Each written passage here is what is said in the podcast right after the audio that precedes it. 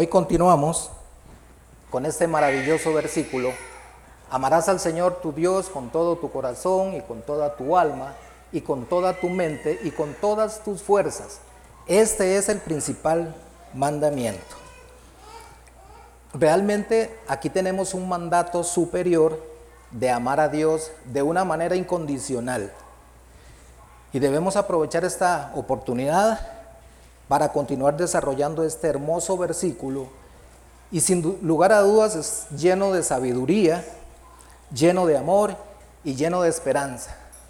Podríamos durar acá quizás todo el año hablando solamente de este versículo.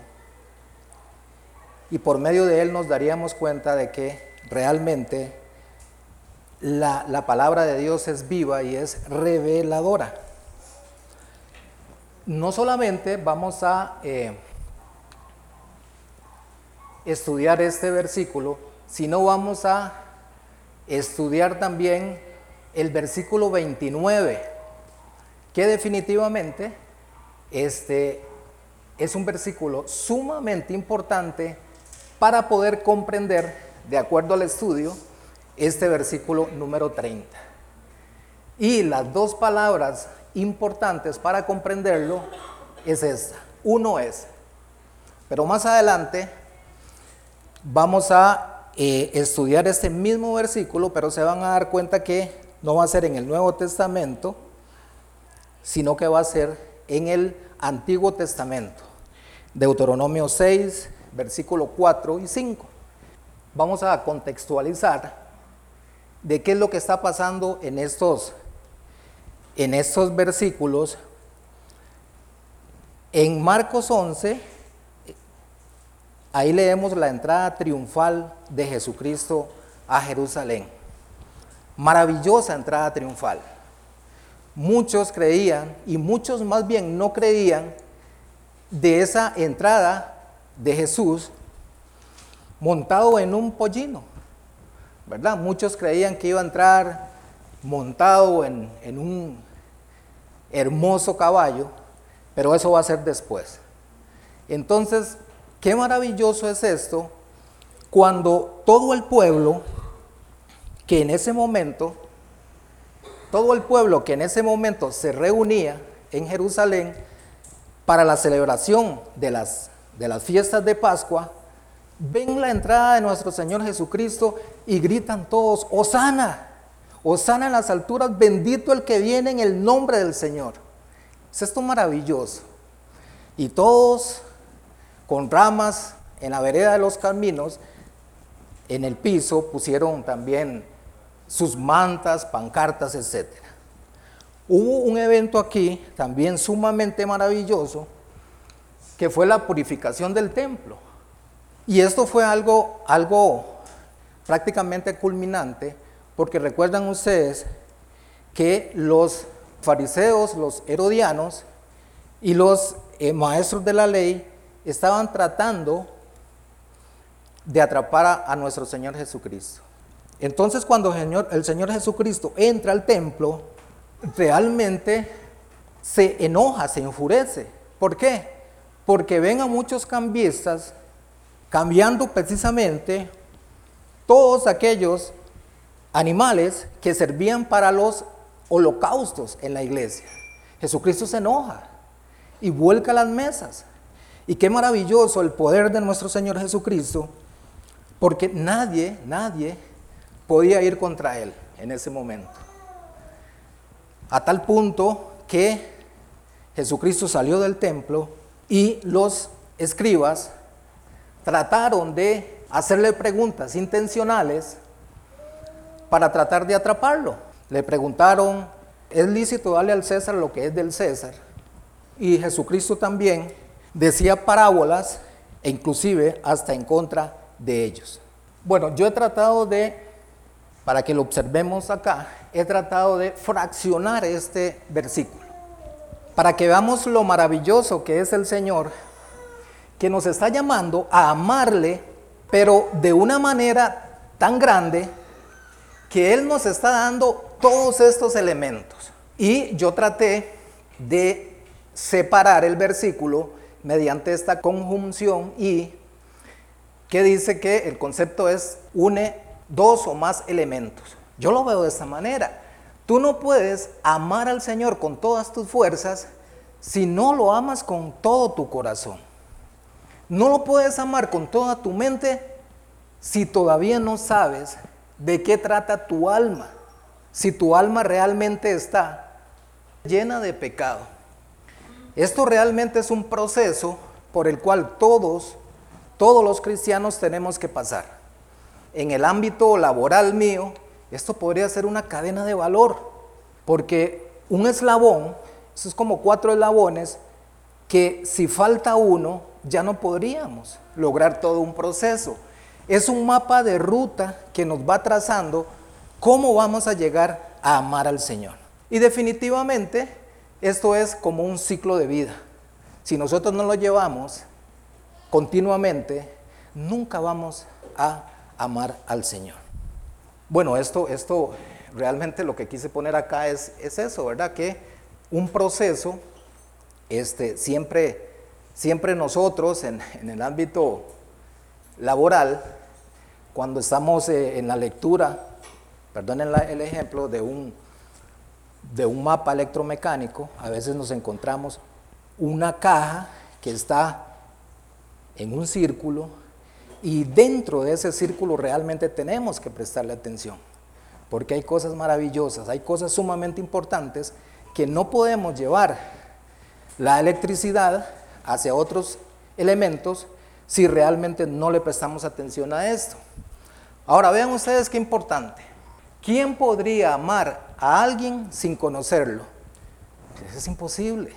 Ahora, veamos algunos ejemplos de procesos de conocimiento. Alina ahí se pone a reír un poco y dice, oye, etapa de noviazgo. Bueno, sí. Ese es un proceso sumamente importante para conocer la persona con la cual nos vamos a casar.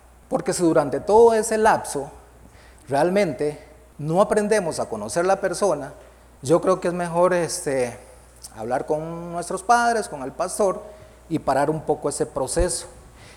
Y de ninguna manera Debemos confundir amor con deseo, con admiración, con paciencia, con apariencia física, perdón, y con interés. De igual manera, nos sucede con el Señor. No podemos amarlo a Él solo porque le oramos y estamos esperando algo de Él y no los da. No, no, eso no es así. Tenemos que orar, tenemos que amarle. Aunque no nos dé las cosas, siempre tenemos que amarle. Y vamos a pasar a esta otra diapositiva, conociendo al que debemos amar. Y ante la pregunta de los principales de la ley, ¿cuál es el principal mandamiento? Le preguntaron, ¿cierto? Pero vean ustedes la maravillosa respuesta de nuestro Señor Jesucristo. Ellos creían que Jesucristo iba a inventar algún otro este, mandamiento. Pero no, no lo inventó. Vean lo que dice Deuteronomio 6, versículos 4 y 5. Oye Israel, Jehová nuestro Dios, uno es, y amarás a Jehová tu Dios con todo tu corazón y de toda tu alma y con todas tus fuerzas. Definitivamente los escribas y los maestros se dan cuenta de que Jesucristo eh, no está soplando botellas ahí como decimos los ticos, él sabe lo que está hablando. Ahora bien, vean qué importante esto. Jesucristo dice, el Señor nuestro Dios uno es, pero no vamos a confundirnos con esa palabra de qué, es lo que está diciendo Dios aquí o Jesús. Está quitándole méritos al Hijo y al Espíritu Santo. Es que Dios no comparte su deidad con nadie, con ningún ídolo. También nos está diciendo que Dios es celoso, es sustentador, es proveedor y Él es el creador de toda la materia. Y toda la materia es todo, todo lo que existe, todo lo que ocupa espacio en el universo es materia. O sea que Dios es el creador absoluto de todo. Él es el primero. Él es el dueño de todo. Él nos da la vida y nos la puede quitar también. Él nos conoce desde el vientre de nuestra madre y un día estaremos con Él, o estaremos más bien, un día estaremos frente a Él. Vea lo que dice Apocalipsis 4:8, Señor, digno eres de recibir la gloria y la honra y el poder, porque tú creaste todas las cosas y por tu voluntad existen y fueron creadas. O sea, ya prácticamente nos estamos dando una idea de a quién es el que tenemos que amar. Bien, ahora vamos a buscar, por favor, y aquí nos vamos a quedar un poquito en Éxodo 34, 6, 7. Y pasando Jehová por delante de él, clamó. Aquí el contexto de esto es que Moisés estaba recibiendo las segundas tablas con el mandamiento. Y pasando Jehová por delante de él, clamó, Jehová, Jehová, fuerte, misericordioso y piadoso, tardo para la ira, para la ira, perdón, y grande en misericordia y verdad, que guarda misericordia a millares, que perdona la iniquidad, la rebelión y el pecado. Ese es el Señor que tenemos que, que amar. Ahora, ¿no han escuchado ustedes esta palabra? El amor con rigor siempre va de la mano. Sí las hemos escuchado, ¿verdad? Y nos preguntamos, bueno, ¿qué padre si ama a su hijo no lo va a disciplinar? Y vamos a leer lo que resta del versículo.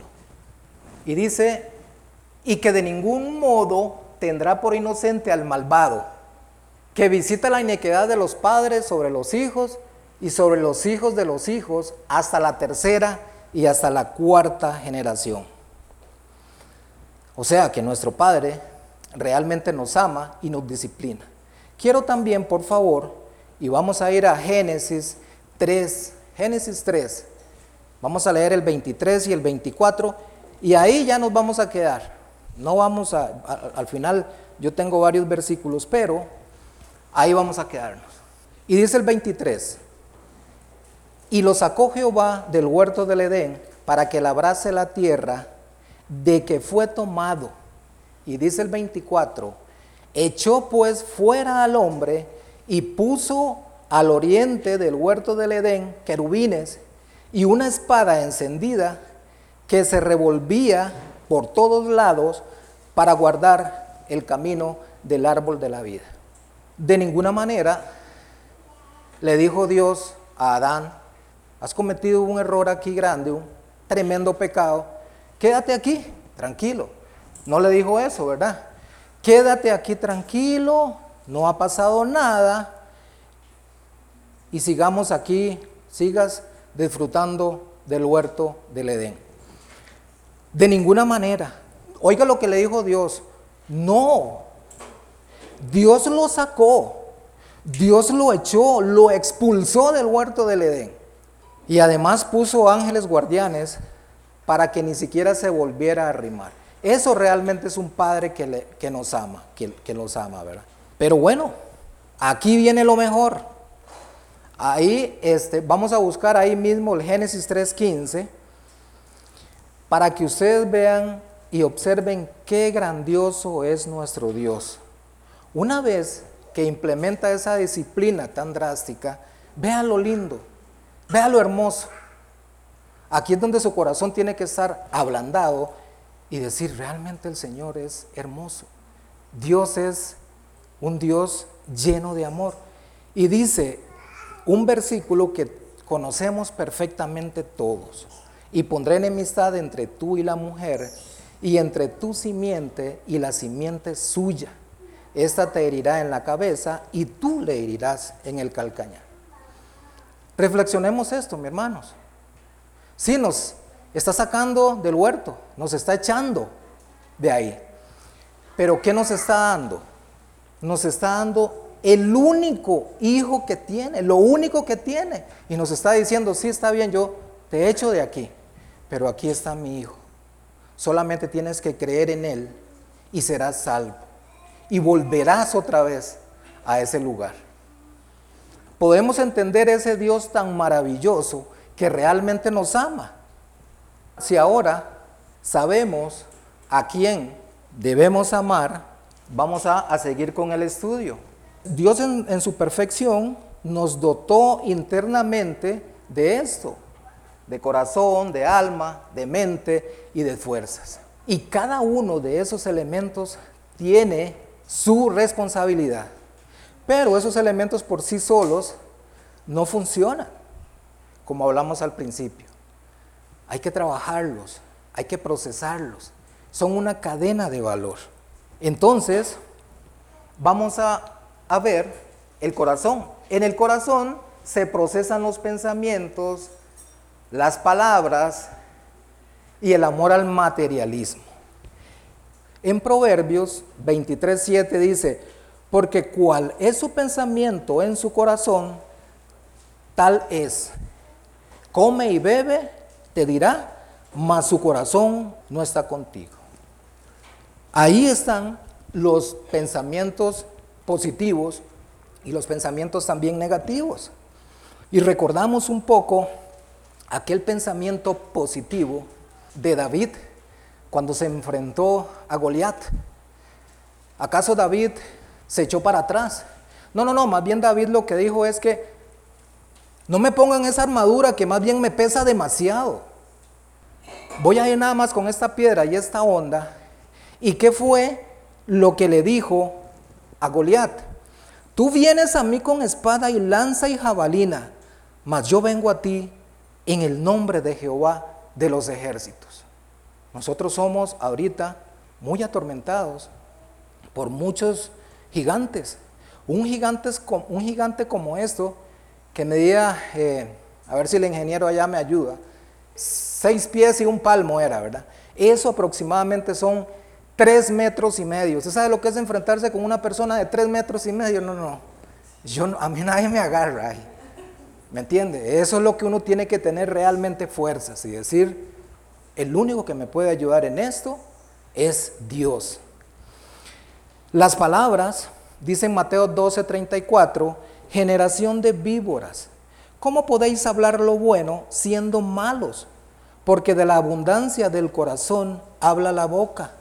El hombre bueno del buen tesoro del corazón saca buenas cosas y el hombre malo del mal tesoro saca malas cosas. Hermano, eso es una realidad. Si tú estás acostumbrado a decir malas palabras, ellas te van a salir solas. He visto algunos padres, desdichadamente, que de que un niño está pequeñito y empieza a hablar malas palabras, es una gracia tremenda. Oh, está aprendiendo algo bueno. Y se ríen todos. ¿Qué es lo que hace el niño? Sigue igual, sigue igual, sigue igual. Desdichadamente, bueno, a ese niño le va a costar muchísimo quitarse esas palabras de su boca. Vamos a Lucas 12:34 y lo leo rápidamente y es muy corto. Dice, porque donde está vuestro tesoro, allí estará también vuestro corazón. El dinero es lindo. A mí me gusta tenerlo. A todos nos gusta tenerlo. ¿Cuál es el problema de eso? Es poner toda la confianza en el dinero. Hablaba con Joe y con mi esposa en estos días que hemos estado un poco quebrantados de salud y yo les decía, bueno, si tuviésemos dinero, estuviésemos ahorita en la mejor clínica ahorita de Costa Rica. El carro tuvo problemas y le digo, bueno, si tuviéramos dinero, este, ya cambiamos de carro, qué caray, ¿para qué vamos a llevar a arreglarlo? ¿Cierto? El problema es ese, cuando nosotros ponemos la confianza en el dinero y no en Dios. ¿Qué hicimos nosotros? Bueno, Señor, arrodillémonos aquí, le digo a yo y a mi esposa, y orémosle al Señor ahorita, para que nuestras fuerzas realmente vengan de Él y no de ningún tipo de materialismo. Vamos a avanzar. El alma, esto es hermoso. El alma es un ser viviente y aquí podemos buscar también en la Biblia eso. El alma es un ser viviente y lo podemos encontrar en Génesis 2.7. Dice así, entonces Jehová Dios formó al hombre del polvo de la tierra y sopló en su nariz aliento de vida. Y fue el hombre un ser viviente. Wow, eso sí es maravilloso. Dios nos está formando del polvo de la tierra. O sea, como un alfarero maravilloso nos está formando y Él nos está viendo qué lindos que nos ha hecho, maravillosos. Ah, no, pero no basta solo con eso, sino Él está haciéndonos a imagen y semejanza de Él. Vea lo que se está despojando. ¿Acaso que somos cualquier cosa? Alguien ha dicho por ahí que somos como peor basurero que hay. Definitivamente no. Somos hechos a imagen y semejanza de Dios. a veces amamos arrastrándonos en las calles o comiendo de los basureros por desobedientes que somos. Pero realmente no somos cualquier cosa. En el momento que Dios sopla en la nariz del hombre, le da el alma y le dio la vida. El alma tiene vida. Mateo 10, 28. No está ahí, lo voy a leer. Y no temáis a los que matan el cuerpo, mas el alma no pueden matar. Temed más bien a aquel que puede destruir el alma en el cuerpo, en el infierno. Aquí la palabra destruir no es eliminar por completo, sino es, es degradar, es humillar. Vamos a avanzar. Levítico 7:11. En el alma está la vida y la vida en la sangre. Porque la vida de la carne en la sangre está. Y yo os la he dado para hacer expiación sobre el altar por vuestras almas. Y la misma sangre hará expiación de la persona. Hermanos, realmente la vida está en la sangre derramada por nuestro Señor Jesucristo en la cruz del Calvario. Tenemos que tener eso presente y bien impregnado en nuestra mente.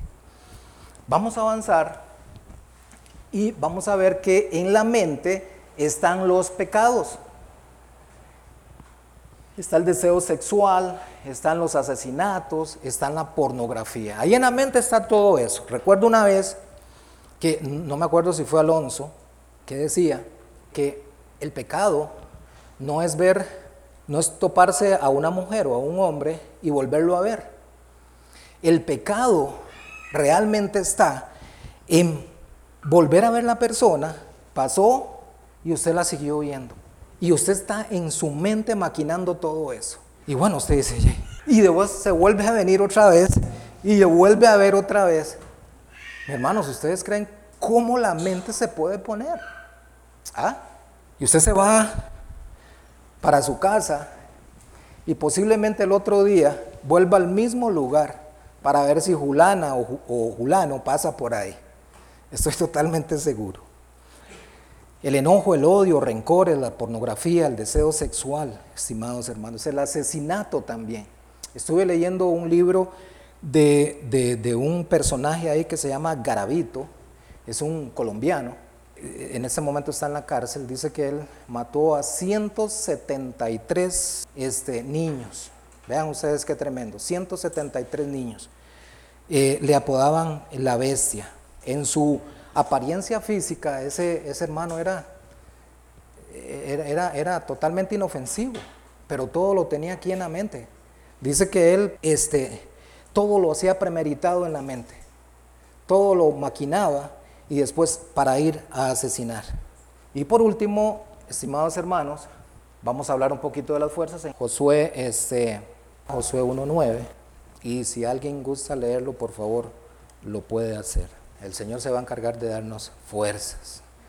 Eh, el pecado realmente nos ha imposibilitado amar a Dios con nuestras propias fuerzas. Necesitamos las fuerzas del Todopoderoso para, este, para amarle a Él, para amarle con, con nuestro corazón, para amarle con nuestra mente, alma, con todas nuestras fuerzas. En términos generales, y lo que hemos visto, el corazón está compuesto por el alma, el cuerpo y la mente. Dice que del corazón emana la vida. Podremos decir de que este, el corazón de manera física expulsa la sangre hacia toda la parte del cuerpo, ¿verdad? ¿Qué pasa si el corazón se para? Yo diría que, bueno, vamos a morir, pero no pasa nada. El problema va a ser es, el problema que puede ser es que la sangre no llegue a cada uno de nuestros cuerpos. Ahí sí está el problema. Y vamos a concluir, hermanos, con este versículo, Mateo 10, 37. El que ama, esto, esto realmente es, es, es duro, ¿verdad? El que ama a padre y madre más que a mí, no es digno de mí. Y el que ama a hijo y a hija más que a mí, no es digno de mí. Y el que ama el dinero, más un carro, más la casa, eso no es igual a esa carita feliz. Eso no es igual a eso. Hermanos, les decía que realmente es, es duro esto que dice, ¿verdad? El que ama padre y madre. Bueno, aquí muchos han perdido a su madre, han perdido a su hijo, y realmente debe ser una experiencia dura y dolorosa perder, perder a, un, a un hijo, perder a la madre. Pero lo que no podemos hacer es, y mi admiración para los que han perdido hijos, lo que no podemos hacer es echarnos a morir. Psicológicamente nos caemos. Y luego tenemos que ir a un psicólogo una y otra y otra y otra vez y ahí nos quedamos tendidos. No, no, no, no. Hay que pensar de que va a haber un día que vamos a estar frente al Señor Todopoderoso. Por eso es que yo entiendo que tenemos que amar al Señor sobre todo, porque Él es el único al cual vamos a tener que rendirle tributo y vamos a tener que decirle, Señor, perdóname, cuando estemos allá en el juicio final. Allá no va a estar nuestro hijo, nuestra esposa, allá va a estar solamente Él. Y por eso es que yo entiendo que hay que amarlo a Él con todas nuestras fuerzas, con todo nuestro corazón.